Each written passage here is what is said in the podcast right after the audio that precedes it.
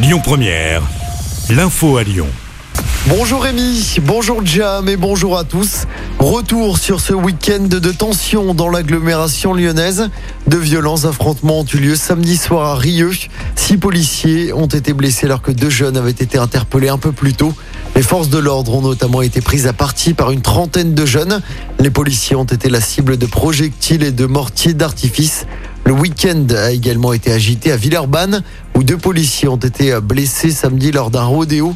Ils ont été percutés par un homme sur une moto. L'individu a été interpellé. À Vénissieux, il y a également eu des tensions ce samedi.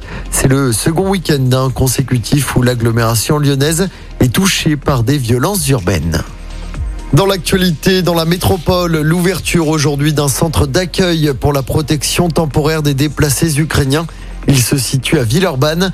Il va leur permettre d'avoir accès à toutes les démarches administratives, que ce soit pour l'autorisation provisoire de séjour, pour la santé, les aides sociales ou pour la scolarisation des enfants.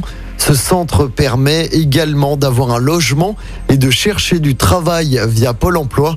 400 autorisations de séjour ont déjà été délivrées par la préfecture. Un quatrième suspect placé sous contrôle judiciaire après l'action des Dalton contre la préfecture du Rhône à Lyon. Ça s'était passé lundi dernier. Le collectif de rappeurs, pour rappel, avait tiré au paintball sur un bâtiment administratif en pensant viser l'appartement du préfet du Rhône, Pascal Mayos. Et puis si vous comptez passer à la foire de Lyon ce lundi, sachez qu'une collecte de sang est organisée à Eurexpo. Ça va se passer jusqu'à 16h30.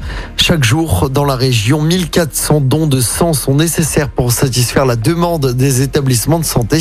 À noter hein, que c'est le dernier jour pour se rendre à la foire. En sport du rugby, avec euh, la défaite du Loup hier soir en top 14, les Lyonnais se sont inclinés sur la pelouse de Toulouse. Défaite 27 à 19. Le Loup est désormais sixième du classement à égalité de points avec La Rochelle et Castres.